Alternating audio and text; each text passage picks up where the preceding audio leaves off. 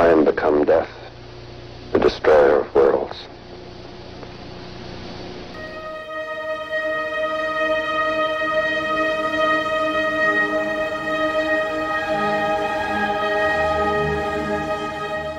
两个人真的在大荧幕上非常赤裸相见，这种带来的情绪和视觉的冲击力，是你用脑补所无法替代的。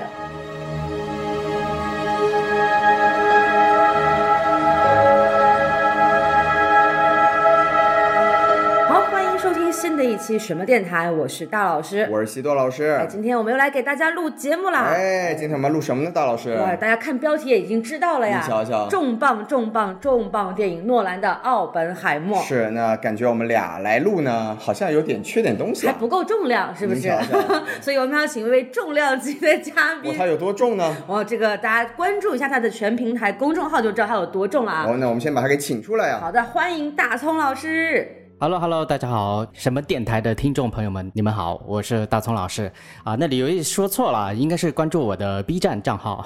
会比较好。然后呢，我也是什么电台的忠实听众了，所以今天这一期呃能有幸加入进来是非常非常的开心，也有点小紧张。哇，大葱老师好客气啊！哇，你看他紧张了起来，哇，他粉丝比我们多那么多，他比我们还紧张啊，真是没有没有得了呀。正常正常啊，对。是，那就大家听到了，如果还没有关注这个大葱看电影的话，不应该啊，作为什么电台的听众，对赶快去搜索关注一下。对，那么在与此同时呢，我们也来打一下自己的广告。是我们的微信公众号是 S M F M 二零一六。S M F M 二零一六，对这个公众号呢，虽然不经常更新，但是你加关注它之后呢，就会有个可爱的小机器人跳出来，把你拉入我们的粉丝群。哎，那就闲话少叙啊，我们就赶快开始今天的节目吧。那今天我们来聊《奥本海默》，大家已经非常熟悉这部电影了，我们就有请西多老师、再来给大家啰嗦两句，介绍一下这部电影的信息怎么样？啥呀？这太熟悉了，就也不多介绍了。你看电影的信息什么的，相信能点开这期节目的朋友呢，也都是有所耳闻了。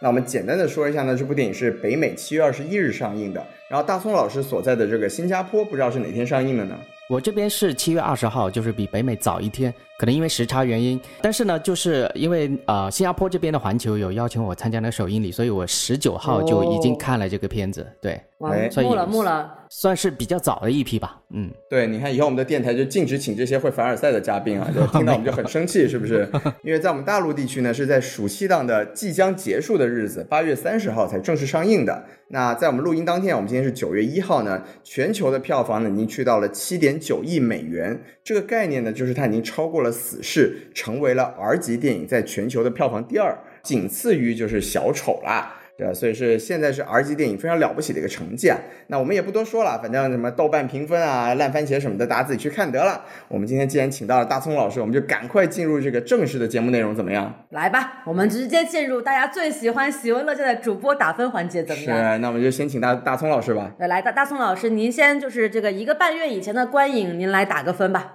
啊、我这部电影已经看了三遍吧。如果如果是给我一个观感的话，其实这个观感是有一个递进的过程。因为我最近也在观察，就是电影在中国大陆还没上映的时候，它是八点六分，我记得。然后之后它这两天，就是这两天上映了以后，其实我我认为是可能门槛较高或怎么样子的话，就是可能评分会有所下降。但是啊，没有想到它还涨了零点二，现在已经上到了八点八分，这个是我预期就是觉得有点小惊讶的地方。所以说，诺兰他这一个还是情绪大师啊，就是他虽然这部电影的门槛很高，然后时空叙事也是打乱的，但是我感觉就是我还是低估了咱们中国大陆的观众。哦，大家看这部电影还是觉得观感还是不错的，所以呃现在的评分也往上升。然后我这边如果给我打分的话，如果是五星的话，那我这一次我就给五星吧。哼 越看分越高啊，是吗？对啊、呃如果是很严格来说，就是还留一点上升空间的话，我可能会给到啊四点五星。为什么多零点五星呢？因为我是一个带着诺兰滤镜的一个迷影吧，等于是，所以说这个零零点五分，我是想给呃奥本海默这个多加这个零点五。原因在于，就是我觉得这部电影是诺兰的一个新的代表作，然后我觉得这也是这部电影也是诺兰呃明年最接近奥斯卡的一个作品。哦，当然，如果接近，如果说接近奥斯卡的话，我觉得之后再展开吧。就是它可能接近奥斯卡，但是它可能会呈现两极分化，就是要么就是大满贯，要么就是只拿到提名。这个待会儿深入咱们可以再聊。这就是我的一个评分。没问题，可以可以，所以你看大宋老师这里是既有这个本身的一个观感递进，又有粉丝滤镜，没想到这样子还有上升空间。那不知道大老师，您觉得这部电影在您这儿可以拿到怎么样的分数呢？呃，这部电影呢，我们也是看了两遍啊，对，就是为了保证首先能够第一时间看到最正版的诺兰电影，我们是花了高价前往香港，就进行了原版的这个 IMAX 电影观影啊。对，但是就是第一遍看下来之后，其实是有一点，确实是正如大聪老师所说，是有点观影门槛的，包括这个繁体中文的字幕翻译，有一些人名跟历史上的我们熟悉的这个人物名字对不上号，所以第一遍看下来之后，这个理解是相对比较吃力的。但是确实情绪非常的饱满，第一遍看下来之后就非常的喜欢，然后所以就在三十号上映当天，我们就赶紧又去看了这个啊中国大陆特供版的啊奥本海默，了不起，啊，看了一下，然后总总算是把人物给对上了，但是呢，这个确实也众所周知啊，有一些改动，不能说是删减，有一些画幅和画面的改动，没错，啊，确实是有一点点影响这个观影的感受。但是不论如何，我觉得这部电影从给我的整体的感觉上来讲，我是可以达到五星的满分的。哦，还是一个无脑诺吹嘛，有脑诺吹，啊，我我我不是诺吹啊，我就是一个，就是我其实我对诺兰电影没有那么的熟悉啊，傲吹傲吹，啊，我就是一个电影吹，哎，可以可以我，不吹行不行啊？哎呦，吹一吹怎么了嘛？没有，对对就是单纯从个人观影感受上来讲，我觉得这是一部相当优秀的，既具备了商业元素，同时又有个人表达的一部电影。没毛病。嗯，那西多老师等了这么久，是不是也迫不及待的想要打个分呢？啊，这个打分这种事情是不是？哎，这两位老师都给这么高的分数，我有点不好意思啊。这怎么说呢？就要我们平衡一下，对，也没有，就是咱们如果按照豆瓣的它这个打分的标准呢，因为它豆瓣它其实四星是推荐，五星是力荐嘛，是一个推荐等级的区别。那从这个角度上来说呢，我觉得还是可以给到一个五星的，因为这部电影它作为一部三小时的电影，然后又有这么多的人名，这么多的对话。但是真的是一晃而过，不两次观影的感觉都是没有任何的疲惫感，而且聚精会神，全程的信息量巨大，这种感觉是非常值得在电影院里面去欣赏的、去感受的。但我们如果从这个电影本身的水平来讲啊，我在经过了思考之后，我觉得它在某些议题或者表达的处理上呢，并没有达到一个我本身期待的，可能这个所谓大家这么多大众讨论，而且拿奥本海默和原子弹这么巨大的议题来紧扣时事的这么一个效果。所以我觉得从综合的层面来说呢，我还是给到一个豆瓣四星。但不论如何啊，是觉得只要大家稍微敢说自己喜欢电影的话，这部电影是不得不去电影院里面好好欣赏一下的。哎，没错了。呃，西东老师刚才说的那一个，其实也是我觉得影片还可以有拓展的一个地方，不能说缺点吧，就是说也不能说不足吧，就是说你刚才提到的那一个下沉的一个议题，我觉得就是也是可以待会儿去讨论的。对，没问题，没问题。那我们既然聊完了评，聊完我们各自的评价之后，我们就火速切入主题，我们就直接来聊电影怎么样？对，可以啊那么首先啊，我们还是要来聊，既然已经都看过原版是吧？我们要来跟大家聊一聊这个大陆地区的奥本海默电影的删改的一些情况对，。我们跟大葱老师凡尔赛一下，你看这个版本就是你看不到的版本了。我确实非常的惊艳。对 太遗憾了。大老师，您给我们详细讲讲。对，那我其实这部电影的删改，我们不说删减啊，因为这部电影上映的时候口号是一刀未剪，时长完全一样。时长确实是完全一样，但是几处哎，这个我也很好奇，因为我在微博啊，还有一些平台上看到，就是说啊、哪一个哪一个删减了。但是如果是呃，如果是时长都一样的话，他删减了那个片段，他拿什么来补呢？这个东西是不是啊？啊对那个大老师就来，哎，向大老师请教一下，大头老师，倒也对两倒也不用说请教啊。来嘛来嘛。就是，其实主要这部电影对比于原版来讲，可能有两处最主要的删改的部分，是就是两处裸露镜头嘛，这个大家也很容易看得到。没错那么第一处裸露的镜头就是奥本海默和他的这个情人珍塔特洛克，嗯在第一次啊，就是激情戏的时候，本身身的原本的画幅应该是一个上半身完全赤裸的这样的一个画面，一个全身的场景一个。全身的场景，但是在大陆地区的电影版本当中就已经放大到了只有脖子以上头部的画面。没错。啊，这是第一处。啊，原来如此。没错，然后第二处呢？哎，等等，这个大老师没有讲完哦，因为第一处的这个整个性爱场景啊，性爱这个词可以出现，没有问题啊。整个性爱场景呢，其实是有一个塔特洛克在中途中断，然后走到书架上。你看去西多老师就着急了，不是？我你看这个是第一场戏的第一处删改哦嘛？哦，是第一大点的第二小点啊！啊，没错那您接着说。我在啊讲第一大点的第二小点，可以第二小点就是刚刚西多老师所说的这个，哎，游戏在进行到了一半的时候，这个突然停下来，走到书架面前，拿起了一本范文诗歌的书籍，然后请奥本海默念出来。那这个场景和这句台词也是非常重要和非常关键的一处设计吧，因为这个是奥本海默后世为众人所知的一句名言，就是现在我成为了死神世界的毁灭者。所以说这个地方进行删改镜头，我自己个人觉得是对电影的表达和主题是有很大的影响的。那么它的删改是如何做的呢？就是这个女演员皮尤啊，她是这个后背全身赤裸，就是背对镜头。那么在我们中国大陆地区的电影当中呢，就给她加了一个非常精致的深红色的猩红色的丝绒睡袍。可好看了。对，就是哦确实是啊，在电影院看，如果你不知道原版是什么样的话，基本上是看不出来这个改动的痕迹的，感觉就像是我还以为背部是可以出现的。呃，因为它背部有背影、侧影张有露出部分这个乳房，所以可能还是会需要被遮住。但是确实，我不得不承认，这个呃技术啊，后期的技术确实是实现了从《水星物语》到现在为止实现了质的飞跃啊。哎，说实话，我当时在看到那条裙子的时候，我是恍惚了一下，我就真的在想说，原版好像不是这样的，但是又觉难道是加拍了一条？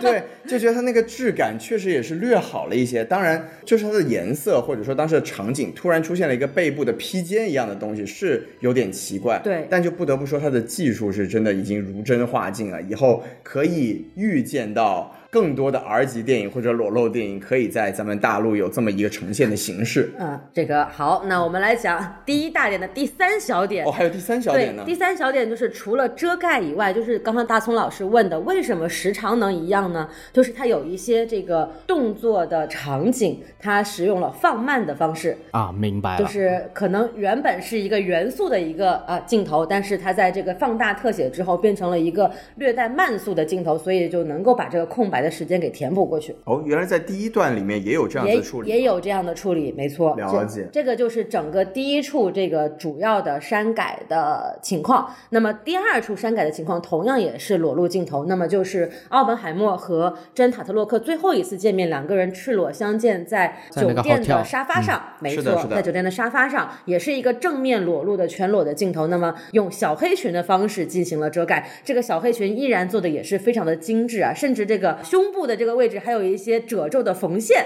做了一些小小的设计。对，而且好像说，根据他说话和呼吸的节奏，那个衣服还有一点微微的抖动是的，是的，就是纯后期给他披了一件真实的衣服上去，啊、那质感看起来穿着还蛮舒服的。黑色丝绸质感，黑色丝绸质感的情趣内衣一个，睡裙，没错。哎，情趣内衣可还行。它是一个全身的睡裙啊，就是像像一个抹胸睡裙一样的。对的对的嗯，对，可能甚至不是内衣啊，我有看到就是跟印度的那个对比，咱们国内的确实是没错，精致很多。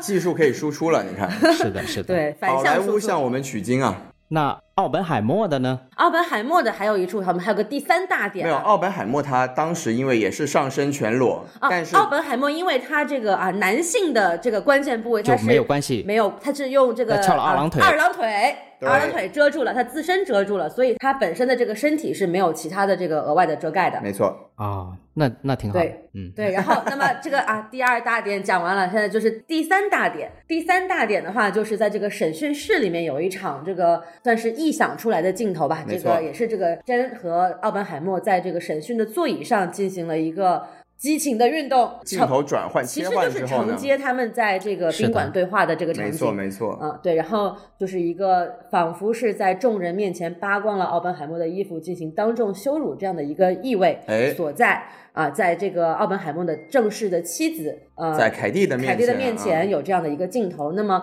在中国大陆地区的这个镜头就显得非常的诡异了啊，就是把这个人放大到画面的最右侧，最右侧，并且只保留了头部，而当时这个真的这个动作是这个头部倚靠在奥本海默的背上，然后再把它放在整个屏幕的一个右侧，就看起来非常像一个恐怖片，哎，对，因为就真的头有点像被脖子那里切断了一样，点像被切断了一个，就是从屏幕右方伸出一个脑袋来。对，有种贞子的感觉。为什么不把那个奥本海默的那个头的背部给展示出来呢？啊，是有展示的，因为当时是有展示，对，因为当时那个画面是其实应该是凯蒂的一个主观镜头，它就有点像说，仿佛因为呃奥本海默他被迫在这个听证会的状况之下去表述他和他情人的一个关系，那这个时候在凯蒂看来呢，就有点像在公开的场合里面展现奥本海默和情人在裸露着进行一些激烈运动的这么一个当众羞辱的感觉，所以它是一个背部的镜头。那啊、呃当时其实如果是完整版的话呢，有点是真和凯蒂在对视的一个感觉，所以奥本海默是一个背影。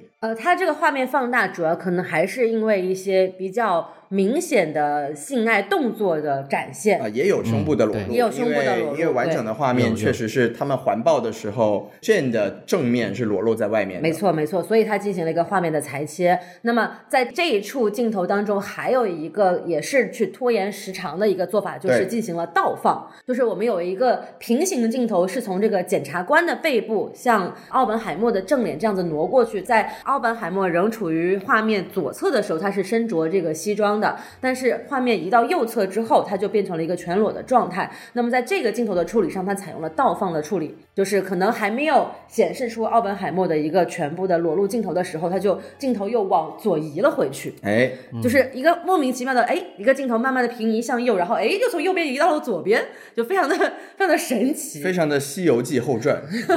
对，有种有种 B 站鬼畜的感觉哈、哦，这个大葱老师就熟了。对，所以等于是他反复用了一个镜头，只是一个镜头从左往右，一个镜头从右往左，没错是这就是样的，就是重复放了，但是一个有一次是倒放，没错，啊是这样。的。基本上这个就是最三处最主要的这个改动，可能其他有一些细节的微调，我们没有太能够看得出来。对，那这个地方就很好奇了，就是因为很明显，大宋老师之前是没有机会欣赏到我们这个特供版本的。那您在听完我们这个描述之后呢，不知道在您的感受上来说，觉得这样子的删改会不会对整个电影的表达是产生了一些影响？我觉得一定会有影响，但是这个影响已经是降到最低了。降到最低有两点，第一点就是说，因为它对于整部电影的比例还是很小的。第二点，从刚才听你们这么聊下来，好像它的对白和台词没有去删减掉，那所以就是得到了，因为它整部电影的对白其实是推动剧情最重要的关键，也是它深度讨论的一个东西，它的对白戏。所以它的对白戏如果能保留的话，那其实镜头的裁切啊这方面，无非就是说啊，影片的流畅度会不会很大？对，因为我之前听到的版本就是说，听证会的戏份就是说整个他们两个裸露的镜头整个拿掉。那这个整个拿掉的话，其实是对于凯蒂的主观视角是有影响的，因为就等于是说，我们可以看到奥本海默被听证会的人扒光衣服去羞辱，但是从镜头推到凯蒂，用凯蒂的一个视角去看到奥本海默出轨的这一个画面，如果没有的话，那就是少了一份传达。就是对于奥本海默人人物的塑造是少了一少了一面，少了一块拼图。但是像大老师刚才说的，就是他只是把画面放大，然后变得有点诡异，但是他还保留了。那作为观众来说，还是能从凯蒂的主观视角去完整填补奥本海默的一个角色对于情感方面的一个完整性。虽然没有原版的那么完整，但是起码观众是看到了。然后第二点，我觉得就是呃有影响的点，就是说作为国内的观众看这部电影，已经有一个先入为主的概念，因为毕竟晚了一个月嘛。然后有一个先入为主的概念，就是说我知道这个东西是你们加上去的，即使加的多么精致，即使加的多么的不违和，但是我们脑子里就已经有一个潜意识的观念，就是这个东西已经删删改过了。这个观影的影响，这个戏外的观影影响的一个信息的一个植入，还是对影片有所有所反馈的。所以这个东西就看自己会不会触及到了。因为怎么说呢？对于迷影、对于粉丝、对于诺兰的影迷来说，或者说对于我们经常在国内院线看不到最原始的版本来说，大家都会有一个好奇心，我一定要看到原版，能看到原版，我一定要看原版。所以这一个地方的话，会存在一点点的影响。对，我就说到这里，我不得不心疼一下这个中国大陆地区的影迷啊，已经就是一个影迷的自我修养，就是我如何在不看到原版的情况下，自己脑补出原版的画面，已经可以提炼。对他得去脑补他得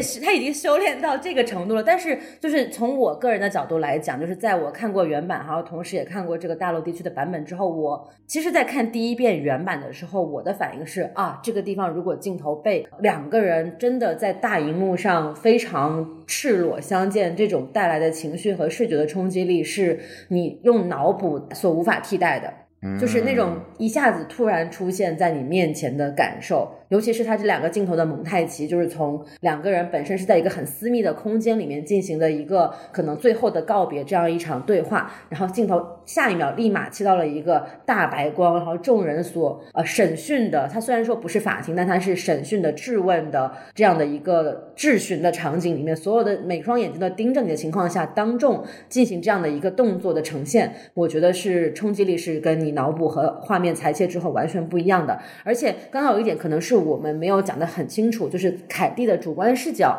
这个是因为由于的画面放大，而且放的特别的大，其实是导致观众可能在那个地方不太能够理解到那个是凯蒂的主观视角，会有点懵，会有点不知道为什么会出现一个大头的特写，因为凯蒂的过肩的这个镜头已经完全被删掉了。哦，我想起来，就是那个画面构图其实是那个机位，其实是前景是奥本海默跟那个。塔特洛克，然后后面焦点是对到了凯蒂，所以呈现了凯蒂的主观视角。但是现在这个机位直接就放大到凯蒂，对啊，那这个还是蛮有影响的。对，是的，是的，是蛮有影响的。所以我觉得这两处改动对我来讲就是。感觉是差别很大的。哎，对我觉得其实啊，大老师讲的这个观点我很认同。然后包括第一处的地方，就是他们在床上啊，然后讲出了奥本海默定义一生的那句话的那个地方，我觉得其实对整个情绪的渲染也是有非常大的冲击力的。就因为我们当时在看完整版的时候，相当于他们在一个非常人性、非常欲望导向的一件事情上，然后说出了一个死神像毁灭世界的这么一种。很宏大的，但是又其实我们更多的世人会用来认知奥本海默这个人的那句话，所以这里面其实是有一个人性和神性之间在一瞬间非常强烈的交互的一个效果。但是当我们没有看到整个性爱的场景的时候，我们只看到一个头，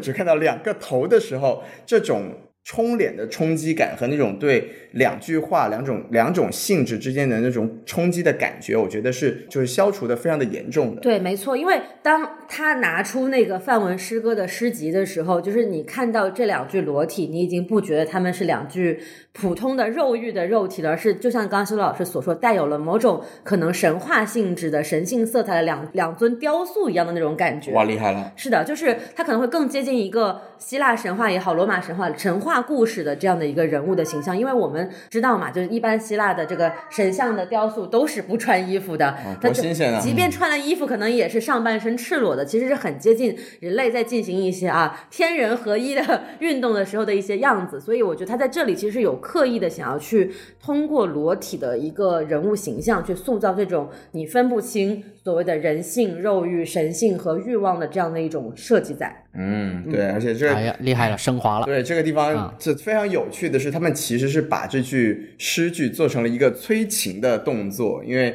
他们是在运动的当中，然后奥本海默在说：“哎，怎么停下了？”然后当 Jen Taylor 说：“哎，你把这个念出来。”然后他们就继续这个活动，所以就是这个感觉，其实我觉得整个表达是非常完整的。而当画面被裁切了之后呢，这种冲击感真的是有极大的削弱作用。所以就是在至少在我们看来吧，就是觉得还是蛮遗憾的吧。就当我们两种版本都对比过之后，还是觉得咱们大陆的观众。培养的这种脑补能力啊，就是如果能不用培养，那还是更好的呀。对，虽然尽管能够脑补，但是确实脑补的跟你眼眼见为实的还是有所区别的。是的，是的。对，那我们关于删减的这个部分，我们就聊到这里，我们就进入这个梳理电影整体完整结构的这么一个环节。哎，可以啊。这个诺兰电影嘛，总是还是要把结构给大家陈述一下。是的，是的。虽然包括我们自己的理解哈。是的，因为《奥本海默》这部电影其实它不像诺兰以前的电影有那么多的烧脑情节和观影门槛，它。的主要门槛在于就是对于故事线的时间线梳理和人物关系的一个理解上。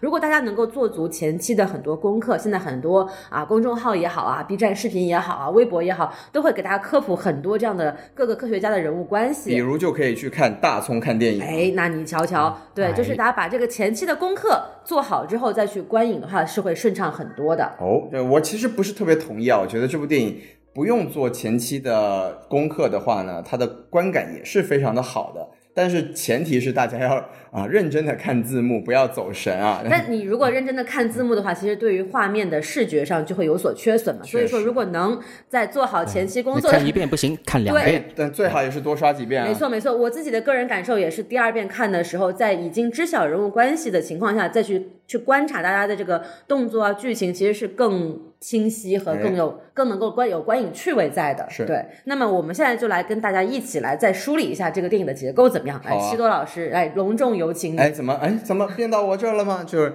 啊，这个我们也是想跟大聪老师讨论一下，因为大聪老师毕竟是咱们著名的这电影分析学家啊，诺兰分析者，商业户？吹时间了，哎，对对对，你看，就是这部电影的我的理解呢，它其实它的主事件它不是奥本海默发明原子弹，就是他可能我们当时在大家很多人前期的预想里面说，哎，诺兰要拍奥本海默，然后奥奥本海默又是原子弹之父嘛，在我们的简单理解里面，他肯定是以这个制造原子弹作为一个主要的核心事件，但其实在我看来呢，它这部电影的整体的核心事件其实是这个奥本海默的安全权限的听证会。他就根据这个主事件，把整部电影分成了可以说是三条线索吧。第一条线索就是听证会奥本海默的自述，这个在电影里面其实也是比较明确的表述的。一方面有很多公众号也好，或者视频，包括大葱老师自己也讲过了，就是他是用一个彩色的视角，这里就是代表了奥本海默自己对整个事件、对他一生的一个理解和带有他自己观点的一些分享。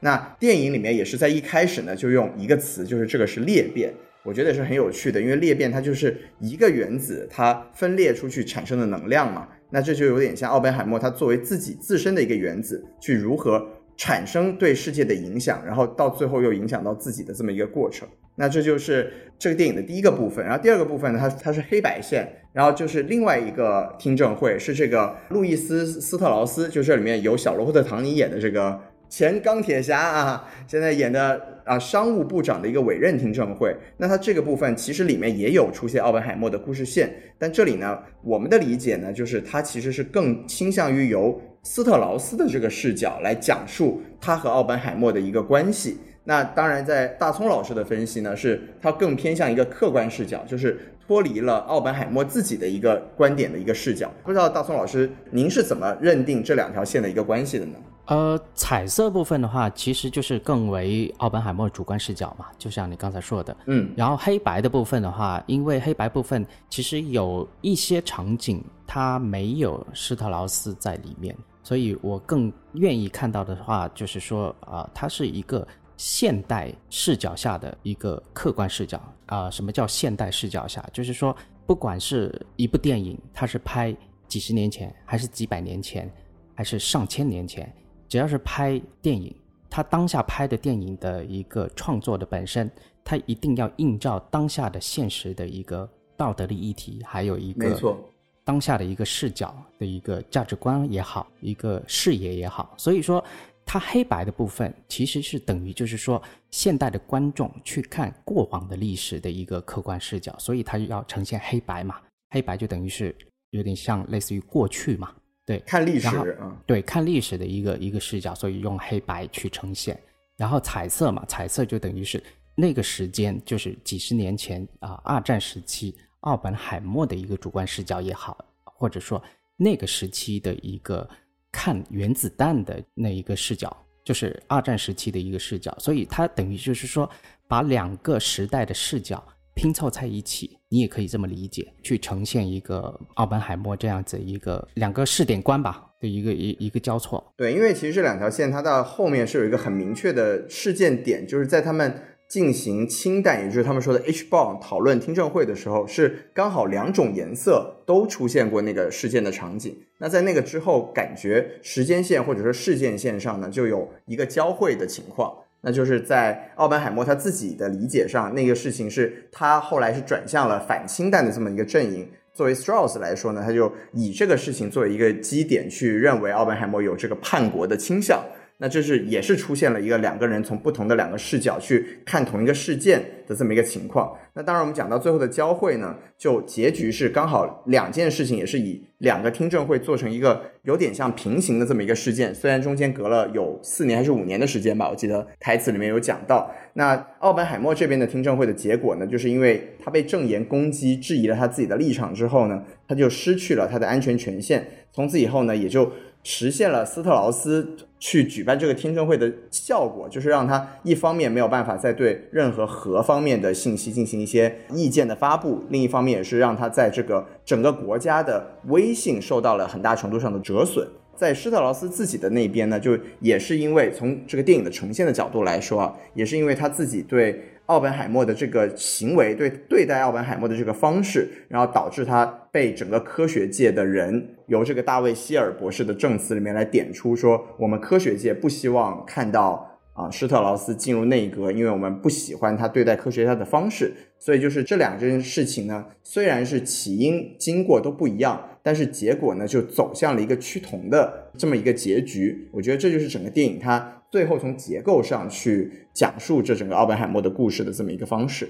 对我这边也再补充一下啊，就是西多老师刚才说的也没错啊，就是整部电影它虽然是借着原子弹这个壳去展开的故事，但是原子弹本身它重要嘛？它重要，它研发原子弹和核爆场面，它等于是电影的一个大卖点，它也是一个奥本海默人生的转折点。所以呃，我们可以看到。就是我有看过时间，就正正好好在电影的中间位置核爆，就是那个三位一体核试爆。对，这个我们也专门看了时间，应该是在一个三个小时的电影是在两个小时整的时候出现了这个核爆的画面，差不多。然后到后面，他非常集中的去讲奥本海默研发原子弹以后，他人生的一个转变的一个悲剧性吧。所以等于是说，诺兰他其实想借着奥本海默这个个人的角度。去反思人类自身毁灭和加速毁灭的过程的一个心态，没错。所以他从这一个角度来看的话，就像刚才我们之前一直聊的，要不要去做奥本海默这个功课？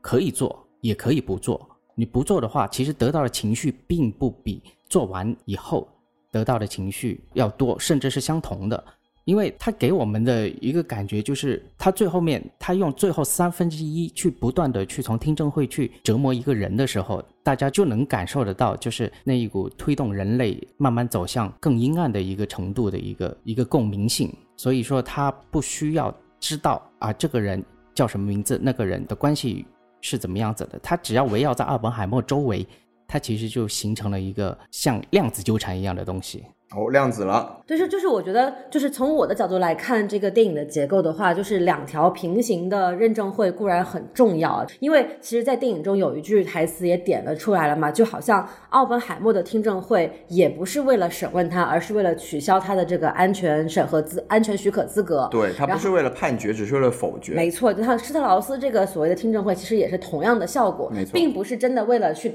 取证确认他能否担任商商务部长，而是为了去否认他。他不让他当这个商务部的部长，只要毁掉就可以。没错，所以我觉得这两个人物的命运在这种平行的结构关照之下，其实是有一些对应所在的。是的。那刚刚我其实也是刚刚突然想到，就是其实，在海森堡就是出现了很很少的几个镜头，但是也很重要的一个人物身上，他说了一句台词，一场戏，对，就一场戏。但他说了一句台词，就是说科学家们虽然发现了这个量子世界，就是说有一些不确定性，因为我们知道海森堡不确定原理嘛。那这个不是不是有一些不。确定性了，他就说这个世界就没有什么确定的呀，不是不确定的，但是始终有人相信这个，在这个不确定的世界背量子世界背后，仍然遵循着某种特定的因果关系。对我刚刚就突然觉得，好像这两场平行的听证会背后，都还有一个无形的手。在控制着这这两个人的命运的那种感觉，不知道这个是不是电影本身要传达出来的意图。但是我们在刚刚的讨论当中，突然有这样的感觉，就是其实这两个人物的命运都是不受自己控制，都是被一些额外的可能无法看见的一些更隐形的巨大的力量被控制了他们的那种感觉。哦，您这就已经进入神学领域了，所以为什么科学家很多到了晚年之后都变成了神学领域的研究者啊？倒也不是神学，我觉得可能还是多多少少诉诸于政治力量吧。啊，对，还是那还是政治比较厉害。没错，没错，而且而且就是我们也其实有看到，就是在第二遍观影的时候有认真去看这个电影的时间点啊，就是像马特·达蒙饰演的这个陆军上校，格罗夫斯将军，没错，他是在电影的大概第四十五分钟左右的时候出现。然后刚刚我们也提到了这个核爆的正式的核爆的场景，三位一体实验成功的画面是在电影的两小时整的时候出现。对所以其实正如刚刚大聪老师所说啊，就是在前面两个小时的时候，基本上是先塑造了奥本海默这个人，花了大概四十五分钟的时间，前半生讲述了他的这个青年时期，然后从第四十五分钟啊，马特·达蒙出现之后，他这个人就进入了这个曼哈顿计划，然后大概用了一个小时多一点的时间，又把曼哈顿计划的这个过程讲述出来了，然后一点一点、一点一点的这个在加速，包括音乐上也有很明显的这个节奏的变奏啊，就是在他青年时期，我们听到的音乐可能更多的是小提琴呐、带有一点钢琴啊这种比较轻快悠扬的这种音色，哎那么。进入曼哈顿计划之后，就开始出现了一些相对沉重的，例如大提琴这样的一些乐器的配乐，然后这个紧张了起来对啊鼓点也是越来越的越来越密集，包括贯穿整个电影的这个一个人在这个教堂的小台阶上踏步的这个声音，是就像这个火车的那个加速的声音一样，这样踏踏踏踏踏踏踏踏越来越快的这个声音，也是在后电影的后半程越来越密集的出现，所以它整个电影的节奏感和情绪的引导上是非常明显的，能够让你越来越紧张，越来越加速，然后最后在核爆画面释放之后，突然进入了一种。我不知道这个叫不叫闲者时间哈，反正就是一个大脑空白，然后突然觉得有点不知道该作何反应，然后开始反思的这样一个状态。其实我们观众的内心和情感是跟着奥本海默的这种矛盾和困境一步一步向前推进的。哦对，说到那个啊、踏脚的声音啊，其实如果仔细去看的话，其实在一开始电影一开始放到奥本海默一些特写的时候，其实他已经有那个声音在在铺垫了。是的，他等于就是的，是的，先给我们一个一个感觉，好像这一个声音是也不知道是哪里的，感觉就像我火车的声音。火车的，对火车的声音，还是说像一个什么机械的声音？但是到最后面啊，这个谜底揭晓的时候，大家就恍然大悟的一个感觉，就是说原来这就是胜利者鼓励的一个声音。其实我觉得有点像人类的对于自己的胜利的一种盲目的兴，奋，已经过度的进进兴奋的那进进入了一种进入了一种不去失去理性的狂欢的那种感有觉。有点类似于那种感觉。对，所以那一段描写的就是奥本海默演讲的那一段，其实是呈现了非常用视听化去呈现了奥本海默的一个惊悚啊、恐惧啊，还有一个无助的一个情绪氛围在里面。哎，对，所以其实这个电影它很有趣的是，诺兰他是用了很多所谓类型片化的一些拍法，比如说像刚才大葱老师提到一些惊悚片的一些感觉，然后包括这个电影有有很明确的这个政治惊悚的一些元元素在里面，然后当然核爆这个东西是有很强的科幻感，就是为什么我们说诺兰这个导演比较有趣，就是他其实是很会用各种不一样的元素去。形成自己的个人表达，然后包括我们刚才说这个电影，它用两个听证会有点平行，但是最终又有所交错的这么一个描述方式。那在我自己看来呢，为什么我对这部电影还是蛮推崇、蛮欣赏的？就是我觉得它是有从个人到时代，再到整个人类这三重的一个描述。那奥本海默他自己的故事线，当然就是讲他的个人行为逻辑了。前期是作为不得不为人类的存在也好，或者说为战争的结束也好，去做一些所谓的盗取火种这样的事情，然后到后半生呢，就不停的让世界来攻击自己，然后以求得这个世界对他的原谅。这个也是妻子 Kitty 在他的对白里面讲出来的话。然后从另外一个角度来说呢，就爱因斯坦啊，另外一个角色的对白里面就说，哎，最后也是归结到说，你看你到最后大家会给你一个奖项啊，大家会让你吃这个啊三文鱼和土豆沙拉，给你一个奖，给你一个勋章，但是呢不是为了你，而是为了让他们自己更好受。这其实在我看来，就是爱因斯坦是点出了个人在这个时代里面其实是很渺小，你其实是经历的是这个时代和环境对你的一些恶意和你的不可控，最后总是会形成一个悲剧。尤其是像这种的天才人物，在这种时代里面，总是会酿成一个巨大的悲剧，最后自己也失控，自己也丧失掉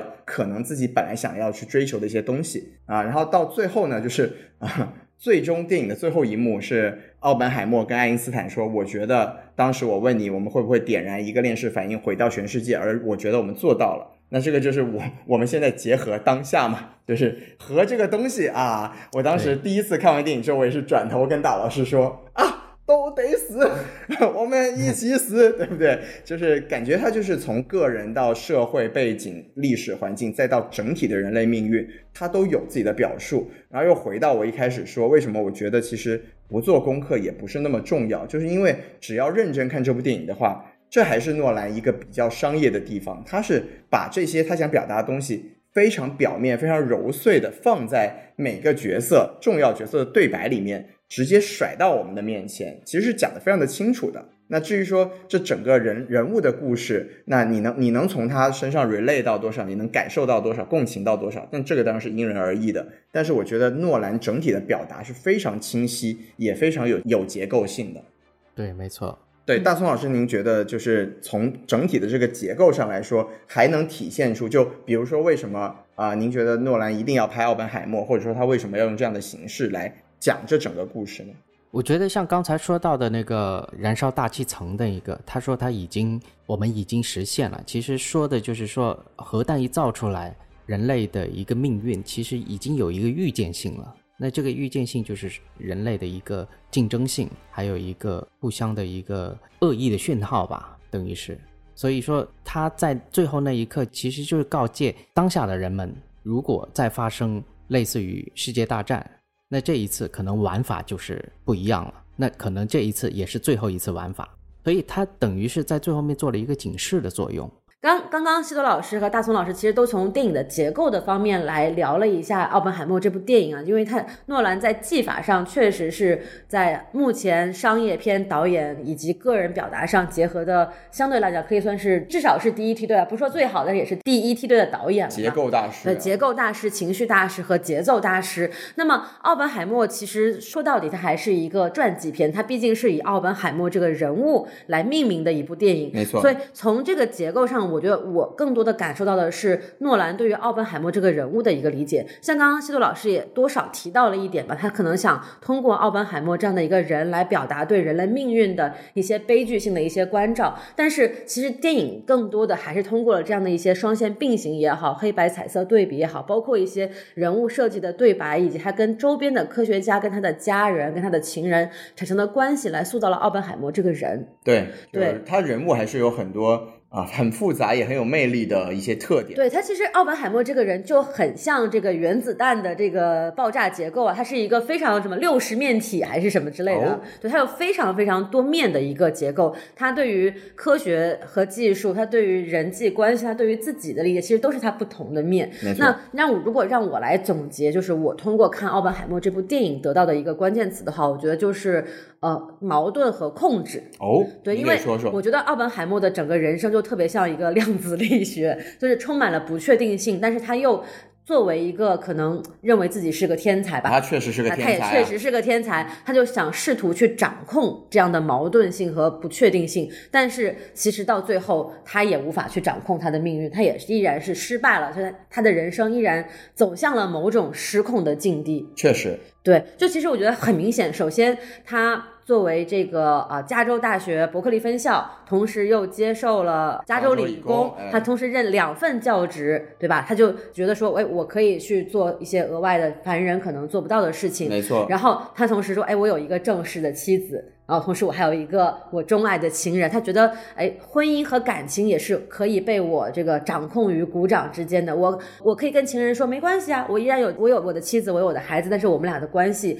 依然可以继续。但是正恰恰是因为他试图去维持跟他情人这样的关系，在电影中也有所暗示嘛，可能这个珍塔特洛克就是因为。奥本海默参与了这个曼哈顿计划，然后他同时又是呃左翼的美共分子，是美共分子啊，呃对，然后就可能遭遇了暗杀，不光是由于自己的抑郁症自杀，可能还有一些暗杀的情节的暗示，就可能跟奥本海默多多少少也分不开关系，没错。所以包括在那场啊 Kitty 是骑马找他的那场戏当中，他也一直在不断的自言自语说这个都怪我，都一切都是我的原因，他才会死。其实他在他他跟妻子和情人的关系，尤其是情人的关系，其实他也是失。去了控制的，没错呀。嗯，然后包括他对于自己的这个所谓原子弹之父的身份的认同，他一开始觉得我造原子弹是为了结束这一场战争，尽管希特勒已经自杀了，但是我们要确保日本人不可能再进一步的去扩大战争的规模，我们需要用通过投放原子弹的方式来终结这场战争。这个可能不是他的初衷，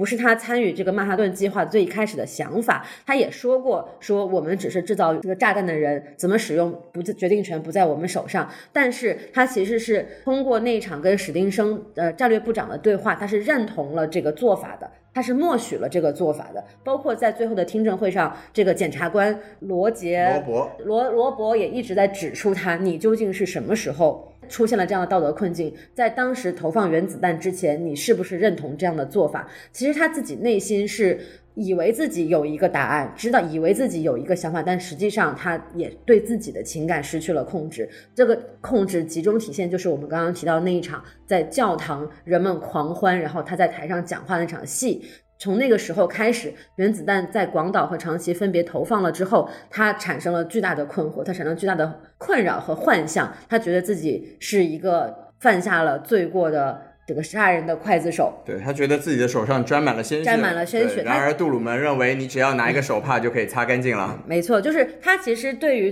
不管是自己对于情感，就是私人情感也好，还是对他的这个。人一生中最重要的事业曼哈顿计划也好，他其实都是失去了控制。包括最后他在成成为这个 AEC 的顾问之后，试图利用自己原子弹之父的身份去影响所谓的美国的国策，然后去缩小这个核武器所对人类战争带来的可能性的这个影响力方面，他以为我可以利用名声保护自己，但是最后他其实还是折损在了这个所谓的名声之上，还是因为自己以前之前的一些人生经历所作所为被当时的政治。环境所迫害，然后失去了他能够在这个领域发出关键声音的机会，就还是拿义务了。嗯嗯嗯嗯，对，这个政治迫害，在我的观点里面，其实奥本海默研发原子弹成功以后啊，他其实是一个政治失败。我的理解啊，他怎么说呢？这句话呢，就是说呃，我们可以看到那场戏啊，就是奥本海默成为原子弹之父，然后登上了什么《Time》啊、《时代》杂志啊这种。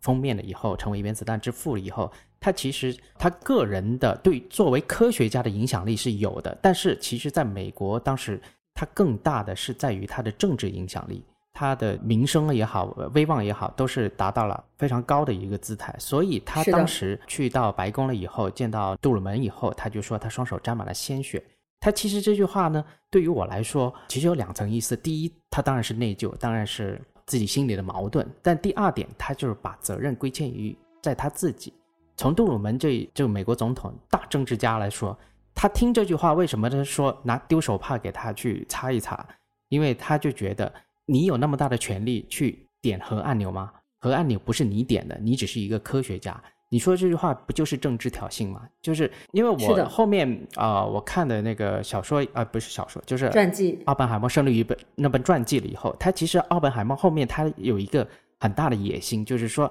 简单来说就是说，把全世界的核按钮都放到一个国际机构，那个国际机构是由科学家来组成的，而不是政治家。但是这样一个东西，就等于就是说，把全世界的一个。命运的武器的掌控权放在科学家而非政治上，那其实就变相就等于是我拥有最高权力嘛，对吧？所以这个东西肯定是不合理的，也不是不合理，就是说像美国总统还是苏联当时的斯大林，斯大林，反正就是当时都是不可能实现的，所以才会有这样子的听证会。在电影里面，他其实表达的当然不能表达的。那么的面面俱到，因为这样子会打散整个影片围绕奥本海默讲述，围绕奥本海默没有那么详细，所以他只是把施特劳斯促成了听证会的一个主要角色，施特劳斯是一个代表，但是施特劳斯背后他是有一个庞大的一个政治的一一个团体在把奥本海默推出一个政治圈，对，是的，的一个一个范围，所以说影片有一个有一场戏就是奥本海默穿军服。嗯啊，在那个实验室的时候，洛斯阿拉莫斯，呃，洛斯阿拉莫斯实验室的时候，他穿军服。其实，诺兰在这一点上他已经影射的很明显了，就是说，奥本海默他为什么能把持整个曼哈顿计划？他什么都懂一点，当然他是科学家，他什么都懂一点，但是他最主要的是，他开始想靠着政治的一个影响力去慢慢去统筹所有的科学家去做这件事情，所以他在曼哈顿计划之前，他也去参与了很多政治活动。没错，没错，就是其实奥本海默是一个相对来讲，相对于其他的科学家来讲，是一个比较有政治野心的这样的一个人物。对，所以等于就是政治野心这一块怎么说呢？就是诺兰这部电影，它到后面三分之一，其实我更喜欢前面三分之二的一个剧情，到后面三分之一的时候，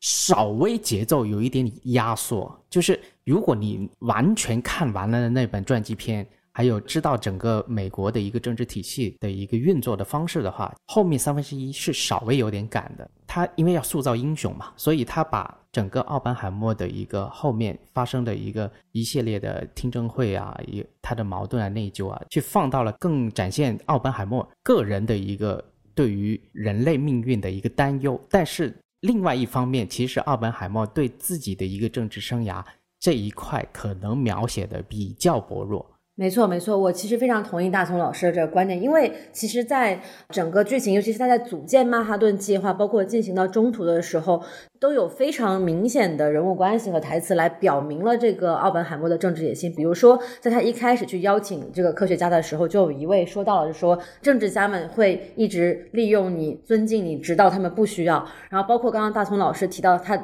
在这个小镇建设过程当中，穿着军服走来走去，然后这个他的呃好朋友 Rabbi 说：“你是一个科学家，你要做回你自己，你不要穿着这个愚蠢的军装在这里走来走去了。”然后同时还有这个呃氢弹之父啊泰勒也对他说：“就是你早就已经不是一个科学家了，在几年前你就已经变成了一个政治家了。”其实他周围的所有人，包括其实奥本海默自己内心。都很清楚的知道自己有这样的一个政治诉求，这个其实也是我觉得在塑造奥本海默这个人物的时候一个比较有趣的点，因为很多时候就是尤其是我们提到科学与政治的关系的时候，很多时候大家会觉得啊，科学家嘛就是纯洁的啊天真的无邪的人儿，然后就是技术是为政治所利用的，但是其实好像在奥本海默这里其实是有点互相利用的关系，他也想利用政治为自己提高身价，抬升自己的政治资本。同时，政治的这个呃博弈也利用了他这样一个巨大的破坏性的杀伤性武器，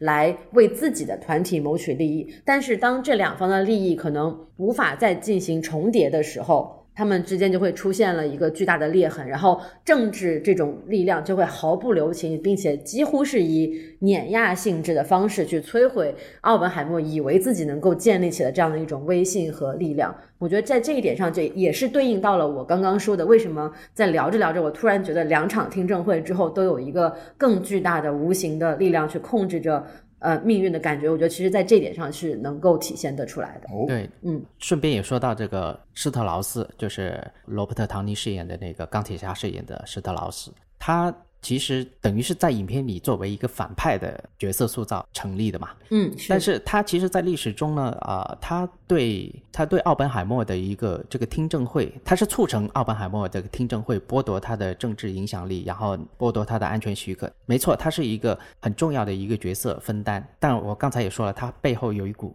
政治力量在推着他往这个方向走嘛。当然，就是影片呈现了一个，就是那个同位素的那那一场，奥本海默当众羞辱施特劳斯，他是一个自尊心极强的一个政治家。然后，呃，另外还有一个原因，其实这里只提了一个台词啊，但是他其实这也是一个施特劳斯对奥本海默有偏见的一个主要原因，就是因为他们两个都是犹太人，对，嗯，然后施特劳斯就觉得奥本海默已经完全失去了整个犹太教的传统的一个人。所以他这一个东西，他也是非常忌惮的，所以也是成为呃施特劳斯讨厌奥本海默的一个原因。对，但是确实这个在影片当中，更多的是把落脚点还是放在了，就是奥本海默之所以会遭遇这样的所谓的迫害，更多的是放在了这个施特劳斯对于奥本海默的个人的私人恩怨上，不管是呃出于被当众羞辱的原因，还是说可能有一些宗教的因素在，更多的还是归因在了。施特劳斯的个人身上，对，是个人身上，嗯，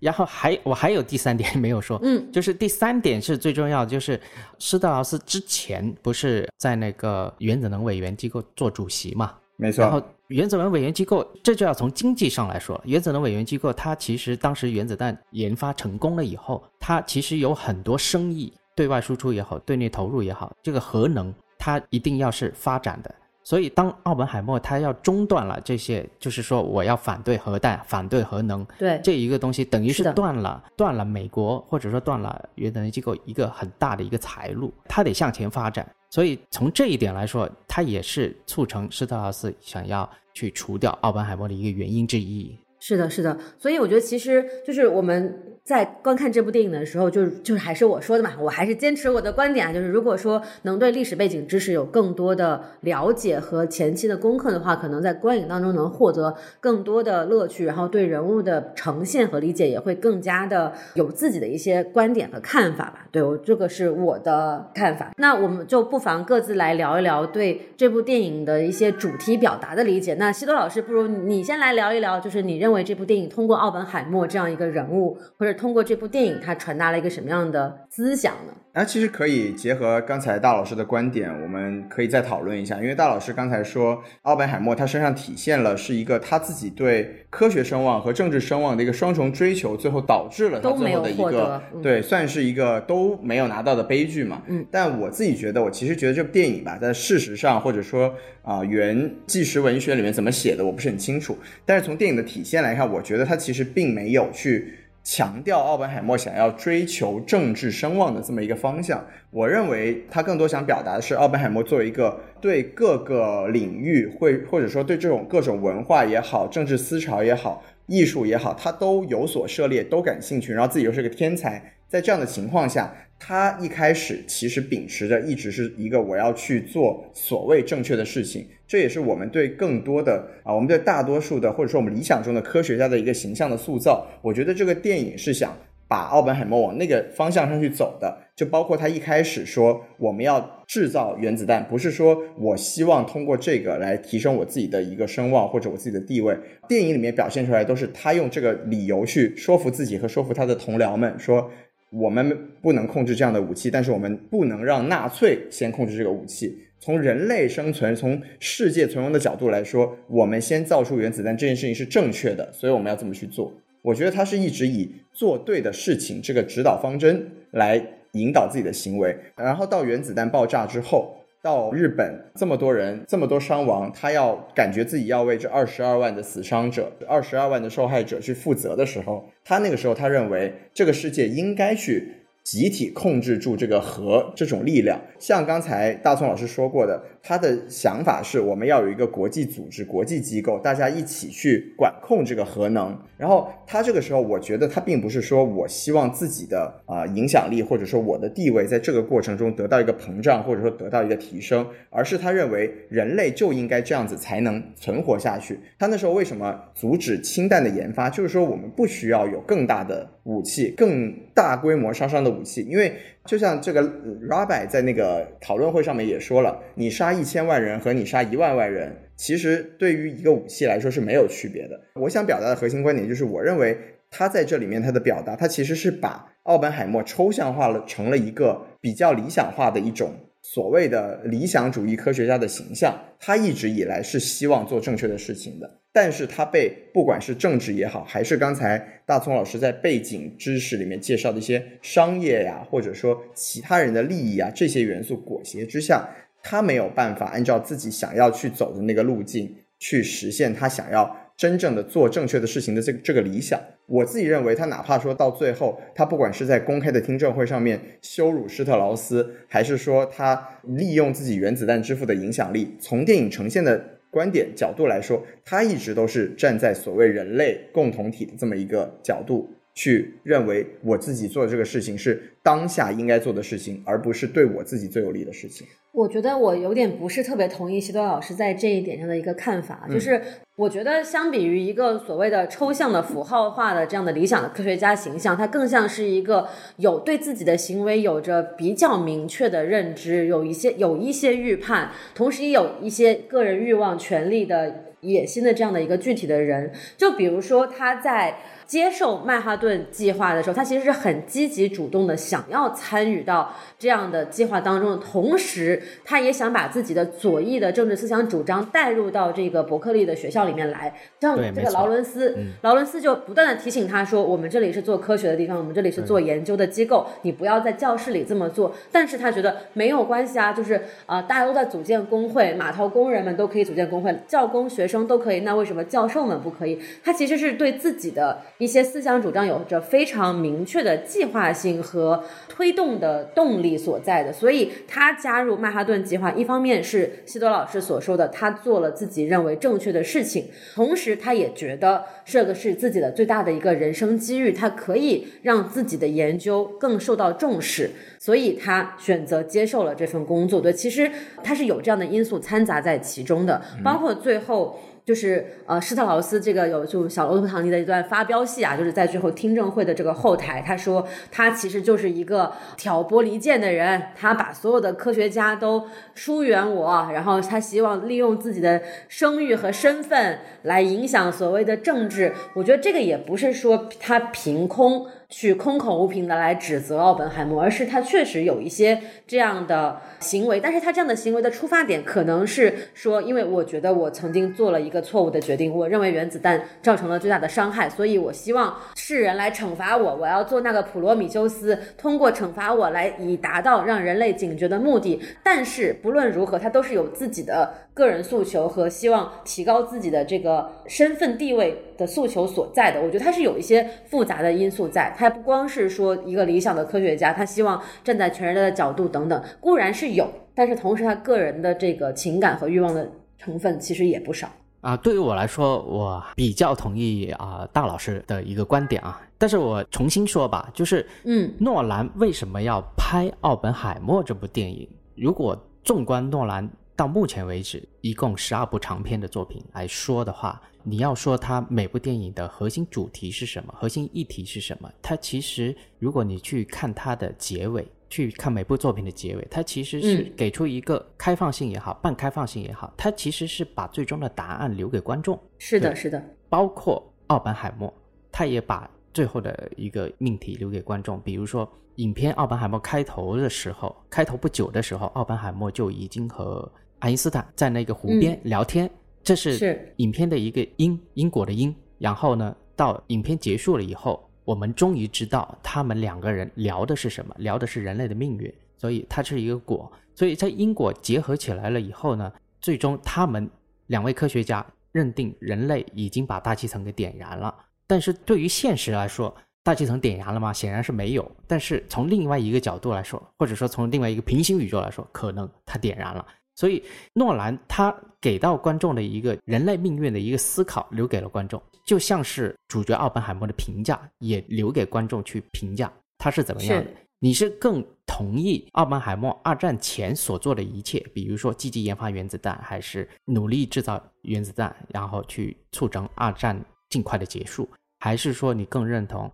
奥本海默对于研发原子弹后他内疚了，甚至是他后悔了，甚至于说他纠结了，他焦虑了。所以这些评判的标准，诺兰他是站在了一个较为中肯的一个角度去拍出了这一段故事。当然了，如果你说呃诺兰没有自己的观点了，当然有自己的观点了，因为他他有一场戏是奥本海默好像是拿了费米奖吧，嗯，对是的，就给他回到家颁奖了以后，对，然后不是碰到爱因斯坦嘛？嗯，嗯，话说爱因斯坦他那辆车刚走，然后爱因斯坦就走到他跟前，还是有点神奇的。他们是住住在对面对吧？还是、嗯还是住嗯同一条街？在在普林斯顿的，应该都是住在啊学、都是学校的都都住一起吧，反正宿舍吧。就是其实那场戏有有阐明了诺兰的一个观点了，等于是暗藏的美国主旋律吧。就是说美国都这样子去把奥本海默弄成这样子了，但奥本海默最后那句台词就是说。但我爱这个国家，所以说这也是等于是诺兰有自己的一个观点，就是他拍这部奥本海默，他是有他自己的一个倾向的，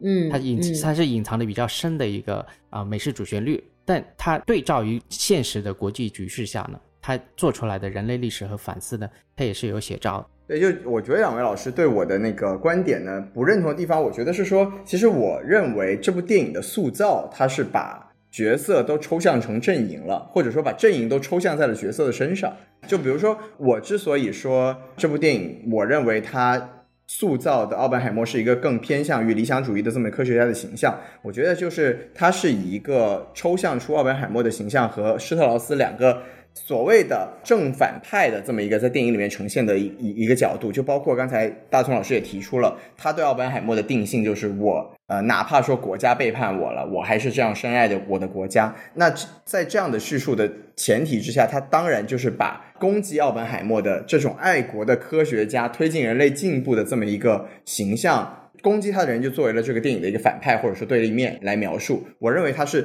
就用用一个比较抽象的方面去描绘这电影里面的角色的，这也是我对这部电影可能觉得比较觉得做的不不够好的地方，就是他其实他想去呈现的是这个。啊，政治环境也好，或者说是社会，或者说整个人性对一个个体的，不管是压迫，或者说让他最终像大老师的用词失控这么一个过程，但他最终他在剧本上的体现，只能还是用非常明确的正反派这样的形象，因为施特劳斯在这部电影里面就就很明显的去作为了一个奥本海默被迫害的一个主要成因，而且基本上从电影的。描述来说，从大卫希尔最后的证词来说，是出于个人恩怨的一个唯一的成因，就是说他攻击奥本海默，所以导致奥本海默在最后得到了晚年这样子的一个可以说失去了自己的成威信和人生成就的这么一个境地。我觉得这样的表述是比较平面单向，而且也没有真正的实现这部电影可以去承载的那种人类丰富性的地方。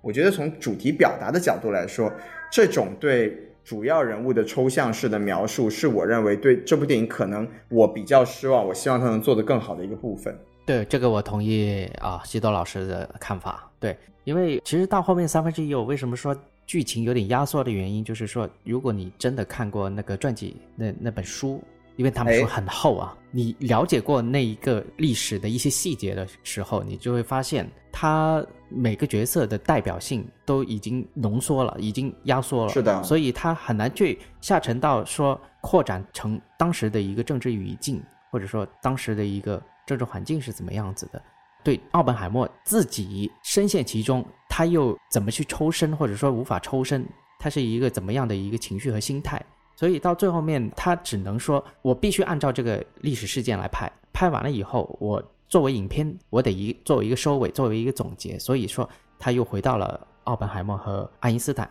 去从科学家的角度，又去啊聊了一下人类命运这一个事情。虽然诺兰在用多时空叙事去，已经很顺畅的去用对白去推进了整个故事的一个情绪的升华，但是如果你细想下来，我们打个比方，这部电影它是从时间正序去拍的话，你就会看到，哎，为什么奥本海默他最后拿了费比奖以后，然后呃施特劳斯他那个商务部长没有没有做成了以后，然后影片结束了，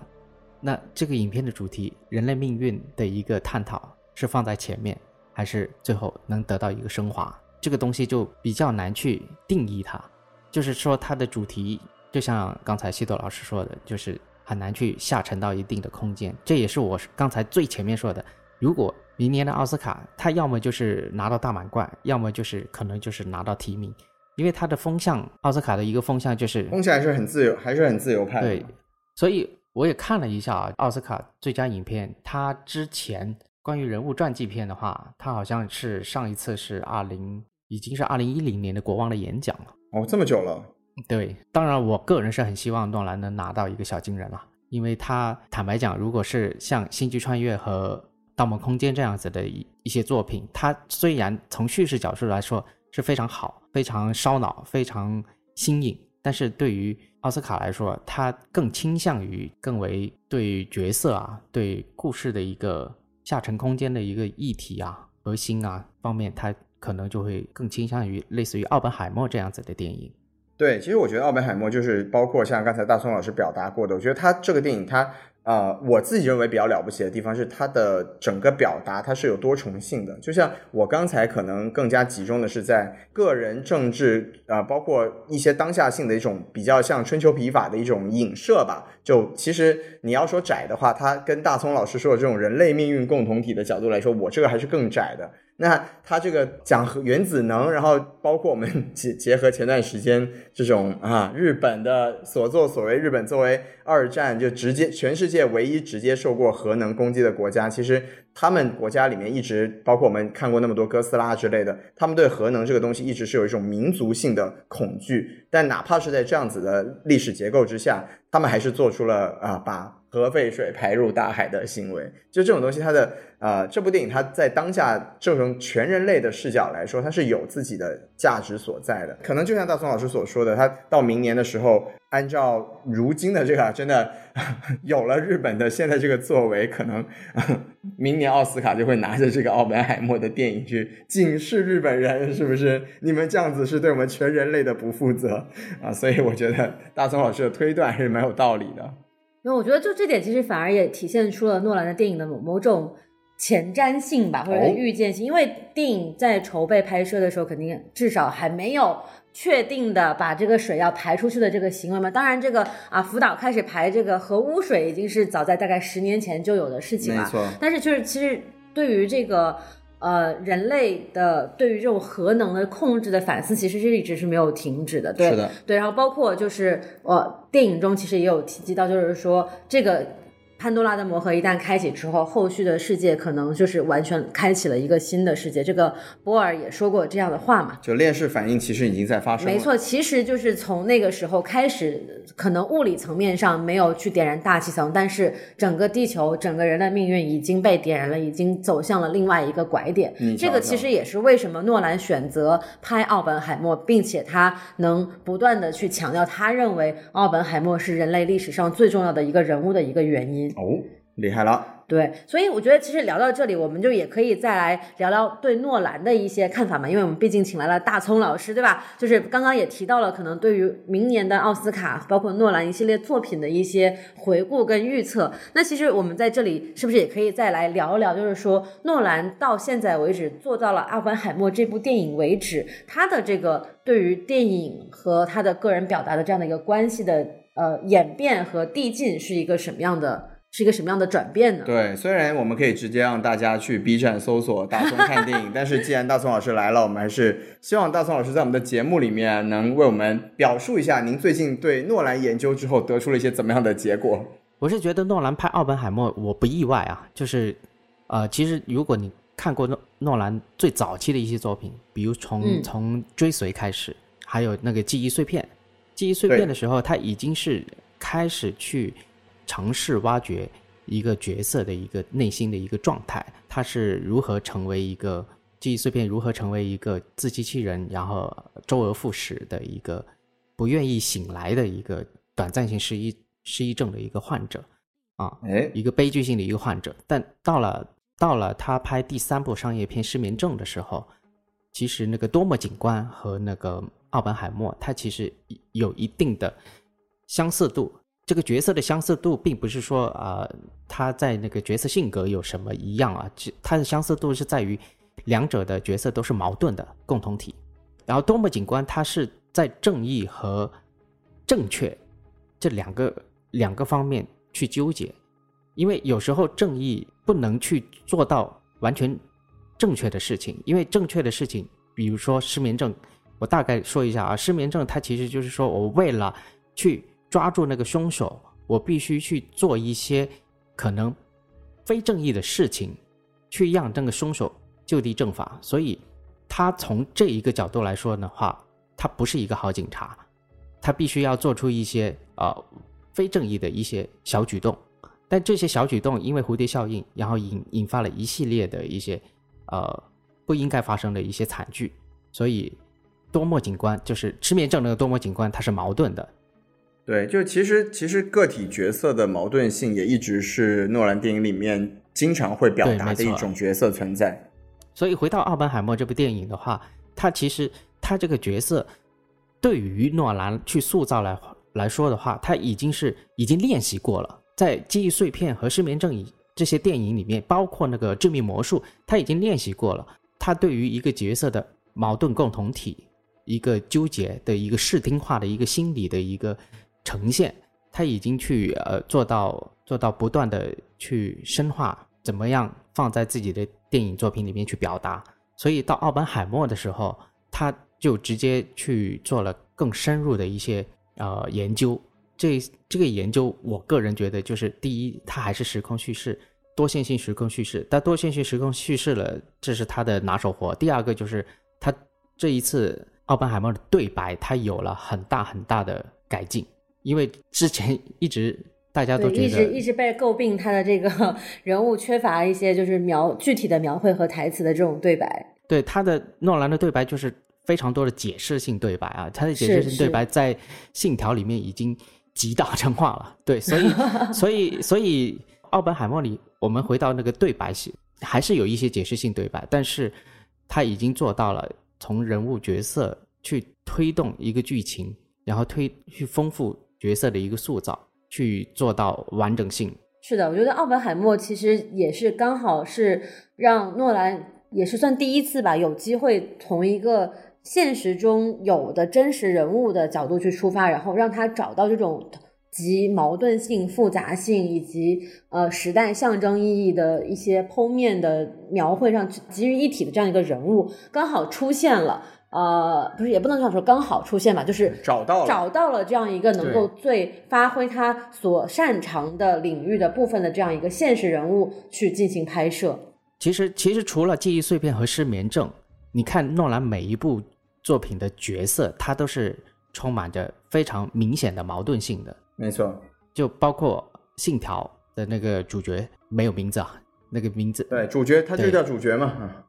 他那那个主角，他他最后面才知道这一一整个局都是他做的，他需要牺牲掉一一些人，然后去成就另外一方面的胜利，所以他到最后面他也是成就了一个矛盾体嘛。是的，是的。那大宋老师，那您看了这么多诺兰，然后包括您最近在做诺兰的复盘，您觉得如果让您去归纳你最喜欢诺兰电影的一个特点的话，您会说是什么呢？诺兰一个特点，那就多多线性时空叙事嘛。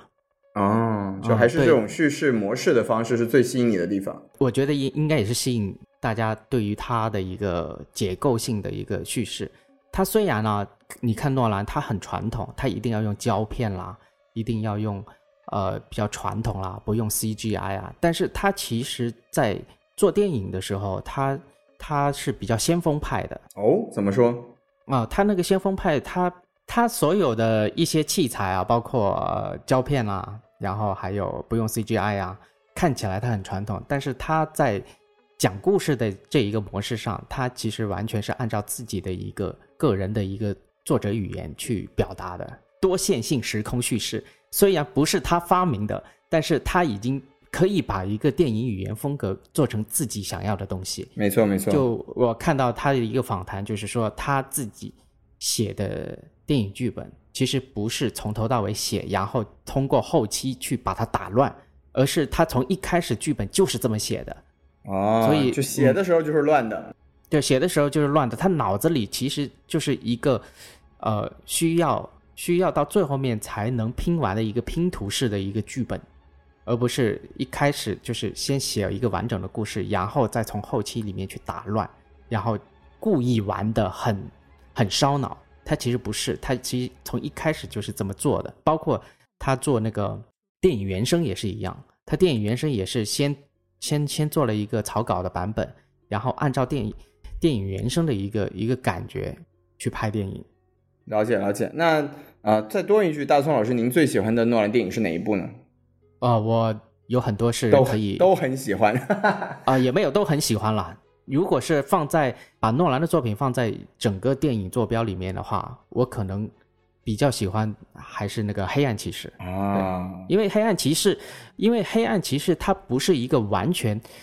诺兰能完全操控的一个电影。这这这这句话怎么理解？因为它黑暗骑士它有一个超级英雄 DC 的一个蓝本作为一个基础，没错，它只能在这个基础上去建楼。但是它所呈现的一个东西，它等于是完成了一个超英选题的一个标杆，成为了一个新的一个山头的一个一个形象存在。它这个难度其实比它全方位、全新，然后自我创造去打造一个，比如说《盗梦空间》也好，《星际穿越》也好，它这个难度它其实会更难一些。我个人觉得，是那诺兰毕竟是成就了华纳 DC 的第一个也是最后一个高峰嘛。那接下来肯定就是呃《星际穿越》，我觉得会更好一些。明白明白。啊，好好于那个《盗梦空间》，我个人啊，哎，那我正好也想问一下大家，因为一直是呃你们来问我嘛，那我正好也想 就是问一下你们，就是《奥本海默》，你觉得是能成为你们今年的最佳吗？那我来先说吧，就是奥本海默。虽虽然今年还没有过完，但是我们可以预见性，因为好莱坞演员罢工，然后《沙丘二》的退出，所以今年在接下来的一些电影，当然还有马丁斯科塞斯的《花月杀手》，是吧？应该叫对，《花月杀手》今今年我现在最期待的是马丁的《花月杀手》和大卫芬奇的《杀手》哦，这两部杀手现在都 都不太冷是吗？我觉得都可能很热呀。对，大卫芬奇是明年还是今年？我忘了。今年，今年上奈飞。今年，今年。对，所以就目前来说吧，目前来说，你现在奥本海默是可以排在你们今年的一个名次上的话。我觉得，如果从大荧幕观影来讲的话，我觉得奥本海默基本上可以排在本年度最佳，应该是没有什么太大疑问的了，因为。呃，这个确实也是有啊，这个观影地区的一些限制。您瞧瞧，对，但是但是我觉得依然就是它所带来的这种在院线的观影体验依然是无法取代的。我觉得这也是诺兰一直能够坚持，并且也一直能够做到的一点非常不容易的东西，就是能够让电影在电影院里，在大荧幕上发挥它最大的魅力。我觉得这一点是很。在现在这个强调数字化的时代，包括这个呃线上流媒体，就是已经基本上占据了人们业余生活时间呃全部碎片的这样一个时时代背景之下，是一件非常不容易的事情，也是作为可能影迷来讲是最希望看到的事情，就是依然能够有在大荧幕上。通过 IMAX 也好，就是大画幅也好，能够展现出电影艺术最大魅力的这样的作品出现，让人们还能够想起，就是说，哦，电影院是最适合电影播放的一个场景。我觉得这个是毫无疑问的，能够在我的今年，甚至可能。呃，过去五年吧，毕竟有三年都看不到什么电影的情况下，啊，是能排到最佳，我觉得是没有什么问题的。嗯嗯，大老师讲的很好啊，就是大老师今年一直在吐槽我为什么给《阿凡达二》五颗星，就是我也是觉得其实这也是很重要的理由啊。对，就是但是但是他吐从去年年底看完之后吐槽了我，到到现在嘛。对，就是我就就是，其实我觉得大老师刚才讲的那个，包括大宋老师问的这个问题，它都是有很多限定性的。就比如说我刚才说的大卫芬奇的杀手，我非常的期待，但是我非常的怀疑我有没有任何的途径可以在大荧幕看到它。那如果我们拿掉这个呃沙丘的话，因为沙丘现在已经确定了今年是不会上映了嘛，然后包括啊有一个背景小背景故事嘛，就前段前不久烂番茄上。搞事情啊，搞了一个什么最最受欢迎导演投票排名，然后最后中进到总决赛的，毫不意外的就是维维诺诺两个人，就维伦纽瓦和诺兰，然后当然最后也是诺兰啊胜出啊，当然就是凭借着现在这个奥本海默的风风向风风头正盛，呃战胜了维维伦纽瓦一城。但就我们从大荧幕这个角度来说，我上一次我也我也很记得我在电影院里面在 IMAX 里面看到。沙丘一的时候那种震撼的感觉，我觉得这种东西是这种震撼感是无法用任何其他非影院的观影模式来取代的 啊。对，那我们说回刚才大葱老师提的这个问题，就是在今年啊，我觉得排名前三这个是毫无疑问的。就这部电影，不管它在表达上有多少可能，我们觉得还有待就是有更大的拓展发展空间的前提下，但它作为一个在大荧幕上呈现核爆之余。还把这么复杂的议题，包括像刚才大松老师也提到非常重要的一部传记电影或者历史电影的当下性，都能表达出来的一个诺兰的作品。包括啊，我们再说回刚才呃，大松老师提了很多他对诺兰的看法。那我自己认为诺兰最重要的一点就是，我从来不觉得他是一个什么艺术大艺术电影大师，但是他就是可以把一些啊类型元素，或者说把一些啊。具有自己特点的大葱老师刚才讲的最有特点就是非线性叙事嘛，他把这些东西带到啊这种所谓的有艺术呈现的电影作品里面去，然后让更多的啊就就所谓的电影的出圈，其实靠的就是这种可以把电影艺术和电影商业很好的结合起来的现代导演。我觉得诺兰是当下可能目前吧，就是全世界的电影作作者里面唯一一个可以号召所有的喜欢电影或者说只是想看点热闹的人都去买票看电影的人。我觉得这是他最了最了不起的地方。我多补充一点啊，刚才说的诺兰多线性叙事当然不是他发明的，但是他可以做到了最标签化的存在，他最烧脑化的存在。当然，这个东西是文艺片吗？他是一个艺术导演吗？啊，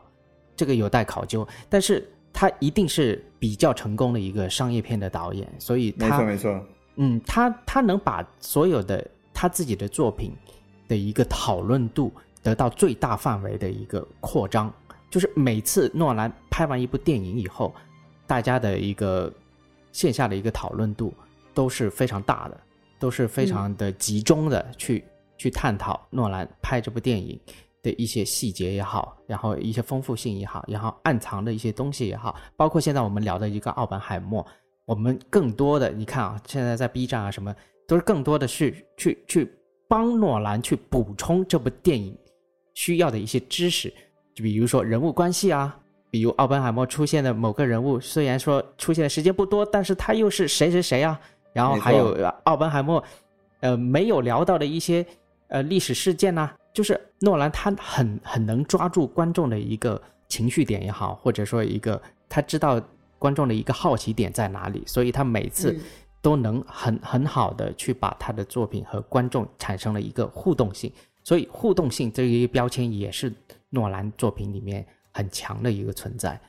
感觉这也是某种程度上的链式反应哈，就是哦一个电影在电影院上映了，然后引发了一系列的这个不管是思考啊、讨论啊、文化现象等等，都是一些后续的泛起的涟漪。就像这部电影的第一个镜头一样，也是这个年轻的奥本海默凝视地上下雨所泛起的一个涟漪嘛。哎，就是所以、对，所以也可以看得出来，诺兰也是把自己投射到了奥本海默的身上我觉得。一定是有的，而且就是诺兰能够让我感受到，就是最大的一个感受就是人类在赚钱的同时还没有放弃思考。哎，这 对，因为现在很多人赚钱的时候已经放弃思考了，但是每当有诺兰电影上映的时候，人们总是愿意去多想一步，就多去看一看电影背后的故事。我觉得这个其实就是一个很很大的一个影响力。作为一个当代的文化内容创作者来讲，其实是一个很高的水准才能够达到这样的一个引起的效果。是，然后看一下这个猫眼专业版对这部电影的票房预测，大概也就只在三亿多吧，三亿多多不到四亿。那